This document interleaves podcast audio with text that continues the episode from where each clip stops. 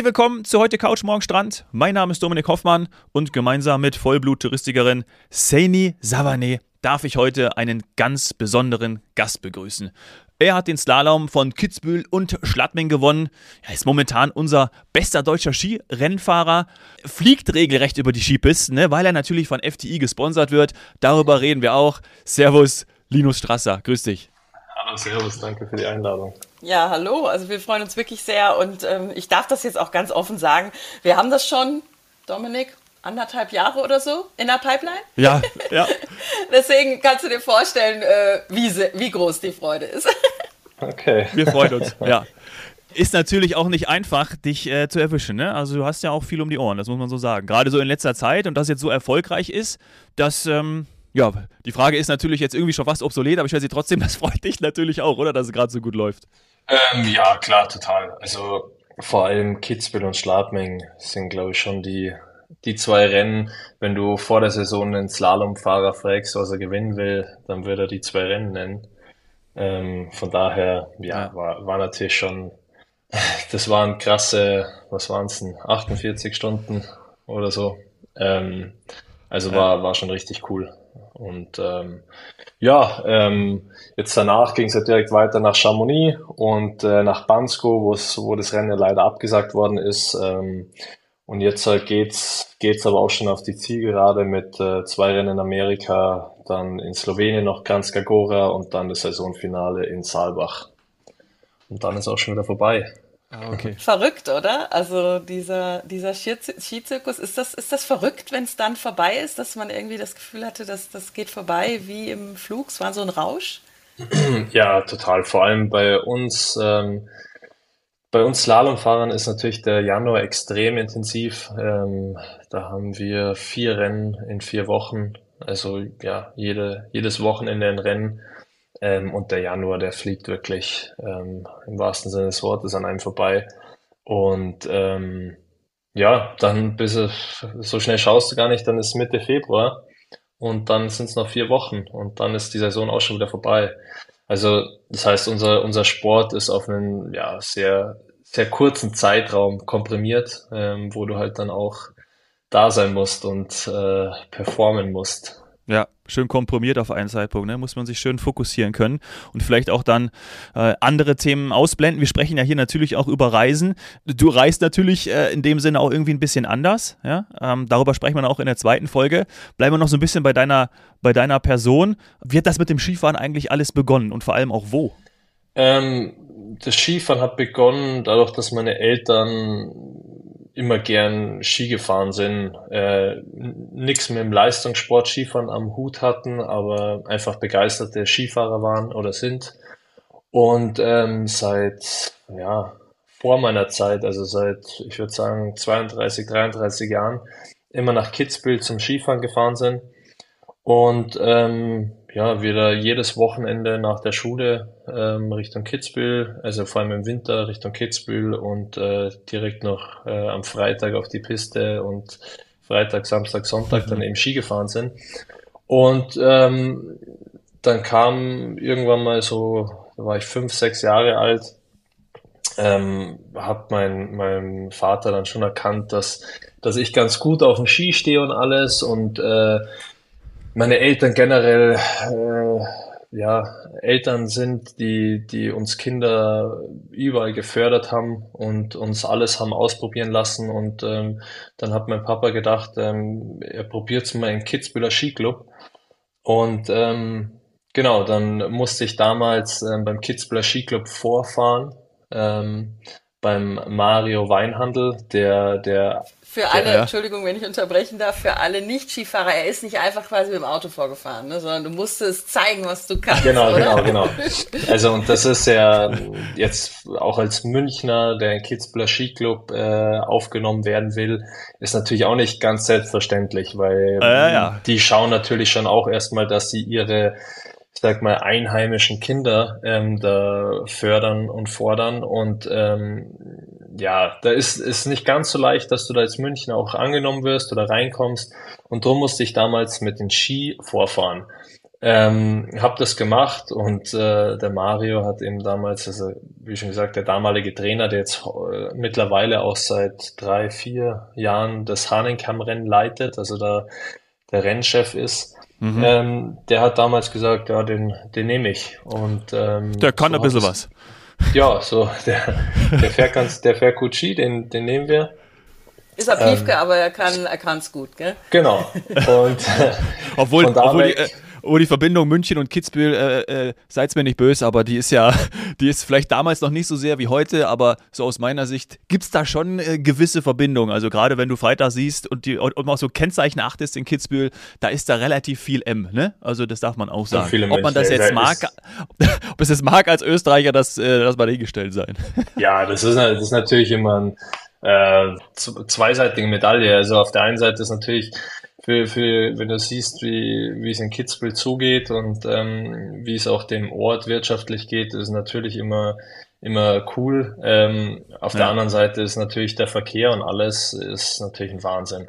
Ja. Ja, und dann von da weg im Kitzbühel Skiclub gewesen und so hat es peu à peu angefangen. Ähm, dann bin ich auch gleich mal mein erstes Rennen für, für den KSC gefahren, also für den Kitzbühel Skiclub und bin so in diesen, in diesen Leistungssport Ski Alpin reingerutscht und ähm, auch meine Familie. Und ja, dann, ja, keine Ahnung, machst du immer weiter. Machst du immer weiter und kommst von einem ins andere und ähm, du wirst älter und irgendwann mal stehst dann schon auch vor der Entscheidung, ähm, das war bei mir auch nach dem Abitur, ähm, ob du es leist, also ob du es profimäßig machen willst äh, oder ähm, ja, halt eher hobbymäßig. Und ich habe mir dann gedacht, ähm, ich will es profimäßig probieren und ähm, ja, hab hat geklappt. Dann genau, hat geklappt und bin im Nachhinein auch sehr froh, dass ich äh, ja, ich sag mal, den eher extremeren Weg dann damals äh, genommen habe. Mhm. Dominik, darf ich schon ein, zwei Fragen stellen, die natürlich, ja, natürlich. jetzt äh, nicht unbedingt, ich sag mal, typisch Sport äh, sind, sondern mich interessiert natürlich, wie das dann ist, so auch als, als Schüler. Ähm, ist es dann so gewesen, dass wenn weiß ich nicht, deine Schulkollegen, deine Freunde im Sommer in, in, ans Meer oder nach Italien, was auch immer, wohin gefahren sind, bist du dann vielleicht schon, weiß ich nicht, nach, nach Chile, nach Chile, wie man auch sagt, äh, geflogen und hast da auf den Bergen trainiert oder wie hat man schon gemerkt, dass dein Leben sich anders entwickelt, auch in der Freizeit? Ähm, nee, das eigentlich überhaupt nicht. Also ich habe im Sommer in meiner Schulzeit, ich sag mal, bis ich so 14, 15 war, habe ich im Sommer Fußball gespielt, Tennis gespielt und bin relativ wenig Ski gefahren. Bin dann Ski gefahren, wenn halt äh, bei uns Schnee gelegen ist. Dann schon ähm, mal irgendwie so Lehrgänge ähm, im, auf, auf Gletscher gefahren ist, aber das war wirklich äh, sehr überschaubar. Im, in, im, Im jüngeren Alter noch das eins, der einzige Unterschied wirklich war schon in, im Winter immer, wo ich noch in München auch auf die Schule gegangen bin, dass halt ähm, am Freitag meistens die letzte Stunde für mich entfallen ist und ich direkt hat mein Vater draußen gewartet, rein ins Auto, nach Kitzbühel gefahren, umgezogen und äh, dann am Freitag direkt noch ins, ins Skiclub-Training gegangen bin. Ähm, wo ja. natürlich äh, Klassenkameraden schon immer ein bisschen so, hä, was, was, was machst bisschen, du da? Die waren neidisch. Wieso kann der jetzt schon früher gehen? ja, auch, auch das bestimmt. Ja. Ähm, und haben das sicher immer nicht so ganz verstanden, haben halt äh, ja wahrscheinlich eher gedacht, ich, ich mache da, ich gehe in einen Skikurs äh, in der Skischule oder irgendwie so, keine Ahnung ähm, konnten es aber wahrscheinlich ganz so nachvollziehen. Und das war in jungen Jahren sicher so der größte Unterschied. Aber ansonsten, wie schon gesagt, bin ich äh, ganz normal ins Fußballtraining gegangen, habe äh, am, am Wochenende im Sommer meine Fußballspiele gehabt, bin Tennis spielen gegangen und so weiter. Also war eigentlich relativ normal. Dann wirklich erst so mit äh, ja 15, als ich dann aufs Skiinternat gegangen bin, äh, wurde die ganze Sache dann schon etwas ernster, sage ich mal. Und ähm, ja, da hat sich dann auch mh, sicher mehr und mehr dieser Weg abgezeichnet, dass man das äh, probiert, profi also profimäßig äh, zu gestalten. Ja. Und dann war es so, wie die Saini gesagt hat, wahrscheinlich, oder? Also dann, dann ist es schon dazu gekommen, dass dann die Freizeit, also dass dann auch deine Reisen eher zugenommen haben, Trainingslager etc., oder? Das hat sich dann schon abgezeichnet. Ja, genau. Also das hat dann sicher zugenommen, so im, im Jugendbereich, so mit 16, 17, 18 Jahren. Und dann so, ich sag mal, meine erste Weltcup-Saison, die war, glaube ich, 2013, 14, sowas. Ähm, da ging es dann auch mal nach Übersee in der Vorbereitung, ähm, nach Neuseeland oder nach, nach Argentinien. Ähm, und da ist man dann auch schon mehr auf den Gletschern unterwegs in der ja. Vorbereitung und so weiter. Stark. Da mal direkt rein. Wie ist es dann, wenn du dann ähm, unterwegs bist? Also stelle ich mir das so vor, dass dann wirklich auch nur Training im Fokus ist. Ähm, schlafen, essen, trainieren, äh, ausruhen wieder schlafen oder vorher nochmal kurz essen und dann geht es wieder von vorn los. Wie ist da so ein, so ein Ablauf in so einer in so einem Trainingslager, Vorbereitungszeit, meine, du bist ja auch im Team unterwegs, da hat man dann auch nicht, da kann man nicht nochmal irgendwie ein bisschen Sightseeing machen oder bleibt dann dafür auch ein bisschen Zeit? Nee, also Dominik, du meinst Pleasure, ne? Sorry, dass ich unterbrochen habe. Wir haben Folgen schon gehabt, die nennen sich Pleasure. Ja. Das ist die, ähm, die Kombination aus Business und Leisure. Also wenn quasi ein Geschäftsreisender unterwegs ist und der sagt, ach, ich mache mal zwei Tage Break und schaue mir irgendwie eine schöne Insel an oder was weiß ich, äh, mache privat eben einen, einen Sportausflug, äh, kombiniert das halt. Das äh, kann ich mir jetzt da bei so einem Kalender dann beim Trainingslager schwer vorstellen. Äh, ja, tatsächlich. Also ähm, ist natürlich schon immer sehr, sehr durchgetaktet so ein Tag bei uns. Ähm, also mit, mit Aufstehen in der Früh, keine Ahnung, irgendwo zwischen halb sechs und halb sieben ähm, frühstücken, dann äh, hast du eine Stunde vielleicht Zeit, dann geht's, äh, ähm, dann ist meistens halt Abfahrt Richtung Skigebiet, ähm, und dann bist du von in der Früh von zwischen, keine Ahnung, halb acht und, und halb neun bist im Skigebiet und bewegst dich da bis mittags. Dann gehst du äh, Mittagessen, kommst wieder, ähm, hast dann mal eine Stunde, zwei Stunden Zeit, dass du auch so ein bisschen Mittagsruhe mal machen kannst. Ähm, und dann ist am Nachmittag meistens noch ein Konditionstraining, geht auch nochmal eine, eine Stunde, eineinhalb Stunden. Ähm, dann hast du Physiotherapie, ähm, dann äh, ist meistens noch äh, Videoschauen, also dass du im Training so ein bisschen Videoanalyse machst oder vom Training Videoanalyse machst. Ähm, dann ist auch schon wieder Abendessen und dann hast du am Abend nochmal, sag zwei Stunden, bevor du dann auch, auch wieder ins Bett gehst. Also schon immer sehr durchgetaktet. Wenn wir natürlich länger irgendwo vor Ort sind, jetzt wie in Argentinien zum Beispiel, ähm, dann haben wir natürlich auch alle vier, fünf Tage einen Pausetag, dass du es einfach ähm, körperlich auch so vier Wochen auch durchbringst. Mhm. Also wenn ich das sagen darf, wir sind ja hier beim Podcast von FDI und FDI ist ein, ich sag mal, vorrangig Pauschalreiseveranstalter. Es ist aber auch dann so, dass du dich um nichts kümmern musst. Ne? Es ist so ein bisschen wie bei einer Pauschalreise. Es ist alles organisiert. Du hast im Grunde genommen auch noch All-Inclusive und hast dann dein Programm. Ich muss sagen, ähm, es, es hat wirklich auch Vorteile, weil du dich dann ja komplett auf dich, ähm, deine Physis und, und eben ja die, den Slalom und so weiter konzentrieren kannst. Das ist schön. Also wenn man das jetzt selbst organisiert, es gibt ja durchaus auch äh, ähm, Rennläufer, die, die nicht in so einem, ich sag mal, Verbund unterwegs sind, die viel selber organisieren müssen. Das ist schon, schon gut, wenn du, ja, wenn du so ein Paket hast, oder? Ähm, ja, absolut. Also ja, ist ja, ist ja auch ähm, Sinn und Zweck, dass wir uns wirklich auf unseren Sport konzentrieren können. Ähm, beziehungsweise sind wir halt auch so eine große, so ein großes Team am Schluss mit Betreuerstab und Athleten. Ähm, da wenn jetzt jeder anfangen wird, seine Reise selber zu organisieren, das wird im Chaos enden. Ähm, also macht das natürlich schon Sinn, wenn das einer übernimmt. Ähm, das ist bei uns meistens der, der Teamchef, also der, der Cheftrainer von uns, ähm, der das alles organisiert und ähm, ja, ist natürlich dann als Athlet, äh, ja, hat natürlich seine, seine Vorteile. Du musst, äh, du musst dich eigentlich um nicht wahnsinnig viel kümmern, außer um deine sieben Sachen. Ähm, genau, also ja.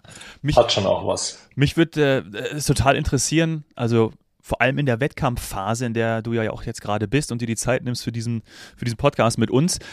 Hast du, hast du einen besonderen Tipp, wie du dich auch vorbereitest auf diese Reisen oder ist es gerade mittlerweile schon Routine? Also du hast schon erzählt, wo du halb unterwegs bist, ob jetzt äh, Frankreich, dann nochmal Fernstrecke mit USA, du zwischendrin, dann bleibt man da nur kurz Tage wieder zurück. Hast du da mittlerweile äh, irgendwie was entwickelt, wie du auch reist, wie du dann auch entspannen kannst? Hast du da irgendwelche äh, Tipps vielleicht auch oder einfach nur eine, ja, irgendwie einen, einen, Ablauf für dich, wie das alles gut funktionieren kann, wenn du in dieser, ja, in diesem Modus drin bist, dass du alle paar Tage ja, auf Achse bist auch? Ich glaube, das ist viel Gewohnheit, dass man, äh, ja, du lernst dann schon irgendwann, ähm, beziehungsweise ist ja, ist ja, ist ja für, für uns Menschen gar nicht so einfach, ähm, wenn du jeden Tag woanders schläfst, jetzt überspitzt gesagt, ähm, dass du dann dich da trotzdem immer wohlfühlst, gut schläfst und so weiter. Aber ja, ich glaube, das ist alles Gewohnheit. Ähm, und ich habe natürlich schon, äh, ja, du kriegst natürlich schon irgendwann eine Routine rein mit dem Reisen und so weiter. Ähm, aber ich habe da jetzt was für mich immer ganz wichtig ist, ich habe immer mein eigenes Kopfkissen dabei. Ach, die ähm, Frage ja. hast du mir jetzt vorweggenommen. ich wollte noch fragen, ob du überall schlafen kannst. Äh, ob Bus, Flieger, äh, Zug, e egal. Gibt es ja auch manchmal, dass man so sagt, so, ja, eigentlich. Ich will, ich, okay, Hauptsache äh, das eigene Kissen ist dabei. Ja, so. ähm, wenn ich wirklich müde bin, kann ich überall schlafen, aber ja, ähm, ich, ich schlafe gar nicht so viel. Also gibt es so Leute, die immer und überall ständig schlafen, auf Reisen vor allem. Ähm, ja, gehöre ich jetzt nicht so dazu. Ja. Der Dominik auch nicht. ja, äh, außer. Ich bewundere äh, diese Menschen, wirklich. Ja das stimmt. Nachtflüge. Nachtflüge finde ich ganz gut, da kann ich, da kann ja. ich übernachten. Aber wie ja. lautet es ja. im Metallica-Song? Es ist auch äh, ein Motto von mir: Wherever I may roam, where I lay my head is home. Also es ist echt, ich habe das irgendwie versucht als Credo zu nehmen, weil es bleibt mir ja nichts anderes übrig. Wenn ich viel reise, ich muss ja schlafen. Also muss das irgendwie gehen. ja. ja. Voll. Und du bist ja auch im Grunde genommen jetzt vielleicht nicht wie eine Metalband, aber eben wie ein Hochleistungssportler. Du bist auf Tournee. Das ist keine andere Wahl. Ja, ja, kann man schon so sehen, dass wir gerade auf ja. Tournee unterwegs wir sind. Wir könnten jetzt auch über Groupies sprechen. Ja. wir könnten auch über Ski-Groupies sprechen. Der Dominik lacht, weil er weiß, worauf ich hinaus will. Ähm, wir sind natürlich auch ab und zu in Kitzbühel beim Hahnkammrennen unterwegs und solche Momente sind dann natürlich auch sehr, sehr emotional. Aber das ist ein anderes Thema, da machen wir vielleicht mal einen separaten Podcast ja. zu. Ähm, jetzt geht es ja tatsächlich noch darum, wie, ähm, ja, mitten jetzt in dieser, in dieser Rennphase, dann nehmen wir jetzt zum Beispiel mal diese Tage Kitzbühel, Schladming. Das geht dann schon sehr komprimiert, Schlag auf Schlag. Äh, ist, ist das, wenn du sagst, so 48 Stunden, ich glaube, es müsste ein bisschen mehr sein, das äh, erinnert man sich danach noch äh, daran? ja, klar. Also ich erinnere mich an alles noch. Ja, das ging natürlich dann schon, also ich habe mich in Kitzbühel wahnsinnig gut gefühlt ähm, und konnte mich echt sehr, sehr gut auf, auf, mein, auf meine Sache fokussieren. Ähm, und das ist ja im Leistungssport oder ich würde auch sogar noch weiter sagen, generell im Leben immer so, ähm, dass du kannst Sachen wahnsinnig kompliziert sehen oder ähm, wirklich ganz objektiv und einfach betrachten. Ähm, und natürlich ist Zweitere immer auch dann leichter, auch vom Kopf her. Ähm, das ist halt immer nur die Frage, ob dich dein Kopf auch lässt, ähm, dass du es dass du's so einfach betrachtest oder auch so als so einfach empfindest. Ähm, und das war halt bei mir einfach, ich, ich mache mir einen Plan, wie ich Kitzbühel fahren will, ähm, wie ich das Rennen angehen will. Und wenn ich den Plan umsetze, ähm, dann ist alles weitere ist halt dann der Wettkampf. Ähm, das kann ich ja nicht beeinflussen, ob Person XY besser, schneller fährt als ich. Ähm, mir war aber klar, wenn ich, ähm, wenn ich meinen Plan eben so umsetze und mir der gelingt, dann wird es sicher schwierig für, für das, dass mich mehrere Leute schlagen. Kann natürlich immer passieren, aber von dem war ich schon überzeugt. Und ähm, ich bin natürlich, oder generell wir Leistungssportler sind natürlich auch keine Maschinen. Du, es kommt natürlich dann immer der Zweifel rauf und ähm, Bedenken. dann ist aber nur die Frage, wie schnell du da auch wieder rauskommst und ähm, wieder zurück zu deinem Plan und zu deinem einfachen Denken und zu dem, was du zu tun hast, zurückkehrst. Und ähm, ja, das ist mir, das ist mir in Kitzbühel schon sehr, sehr gut gelungen. Und ähm, wo ich dann zwei Tage drauf in Schlaping am Start stand, ähm, ist mir in Schla ist mir in Schlaping auch dann erst bewusst geworden, wie ja, wie wichtig für mich Kitzbühel, Kitzbühel persönlich war. Ähm, ich war da so so gelassen und ähm, wie schon gesagt, ohne dass es auch jetzt äh, soll kein äh, soll keine Ankündigung sein für einen Rücktritt, aber ich bin in, in, in, in Schlaping am Start gestanden und dachte mir aus, ja, ich, also könnte jetzt auch meine Koffer packen ähm, und ähm, einen Hut draufhauen und ich, ich wäre ich wär zufrieden. Glücklich, ja. Also. Schön. ja, voll. Da merkt man wieder den Stellenwert von Kitzbühel, ja, tatsächlich. Und natürlich auch für dich persönlich, ja. Absolut, ja, genau. Und ähm, ja, dann ist. Ähm, Hat man dir auch im Gesicht angesehen, muss ich sagen. Also das wurde ja mehrfach aus allen Winkeln und überhaupt und vor Ort und jetzt hier gerade äh, einge ähm, oder im Zielgelände eingefangen. Ähm, war schon ein schöner Moment. Und was besonders ja, interessant war, ist, dass es anderen eben nicht so leicht gefallen ist. Also ich als äh, Nicht-Slalomfahrer, ich gebe jetzt zu, ich fahre Snowboard, das ist eine ganz andere uh. Geschichte. Und äh, man hat... Oh, nein. nein, nein, schon. Ich fahre immer am ja, Rand, ich fahre immer am Rand. Ich bin dir nie im Weg, glaub mir das. Ich habe höchstens ein Thema mittlerweile mit den Skitouren gern. Das ist ein anderes Thema, weil die sind auch am Rand. Also wir beide, wir haben so ein Ding. Aber mit, mit dir würde ich gar keine Touren haben. Äh, also, aber ich habe halt eben gesehen, dass, dass sich viele sehr schwer tun. Und dann finde ich so ein Rennen besonders spannend. Und dann gewinnst du das. Und bei dir ist es anders, leichter. Und äh, ja, es, es fließt halt einfach. Es war fluffiger. Und ich finde, das, das ist dann auch schön zu sehen. Also das ist ja auch wichtig, auch für alle, die zuhören. Ähm, in Deutschland ist natürlich der Skirennsport nicht da, wo der Fußball ist oder wo andere Sportarten sind. Aber ich kann es einfach nur empfehlen. Ein, einmal natürlich einschalten, vielleicht am Fernseher erstmal, um sich damit auseinanderzusetzen. Ähm, und nicht nur nebenbei, das habe ich tatsächlich früher auch gemacht. Ich habe es nebenbei geschaut und dann habe ich es aber nie richtig verstanden. Und natürlich, klar, ich lebe jetzt in den Bergen, ich, ich äh, liebe das, ich fieber dafür. Ähm, aber bitte einfach mal auch zu den Rennen hinfahren und das live anschauen, sich auch vielleicht nicht immer nur ins Zielgelände, sondern oben an die Strecke stellen. Es ist ein Wahnsinnserlebnis, euch da runterfahren zu sehen. Das wollte ich noch sagen. Ja, ja. Ähm, ja, ich würde auch immer gerne mal Leute auf die Piste drauflassen, damit sie ein Gefühl dafür bekommen, was das, was das bedeutet. Ähm, vor allem sowas. Mit unten dann aber dem äh, Notarzt, oder? Vor allem sowas wie Kitzbühel, weil das war schon war ein extremes Rennen, auch von den Verhältnissen her. Ja. Ich bin äh, beim Vertical Up, wann war das? Vor drei Jahren oder so, also mal rückwärts, mhm. äh, rückwärts hochgelaufen in Kitzbühel, äh, Hahnkamm. Und, äh, also du bist, du bist ah, ja, vorwärts, stimmt. du bist vorwärts hochgelaufen, aber du bist die von unten nach oben gelaufen. Ja, genau, genau. So ist, glaube ich, so ist die richtige Beschreibung. Ja, ja, vielen Dank. Rückwärts. Genau, ähm, genau. Also und da habe ich mir aber trotzdem schon gedacht, so, ah ja, äh, ich möchte sie nicht vorwärts von oben runterfahren. Also als ich oben im Häuschen angekommen bin, äh, war für mich in Ordnung und habe ja auch, äh, ja, ich darf verraten, mir ist ein bisschen schlecht geworden. Also es war schon heftig, ähm, war krass.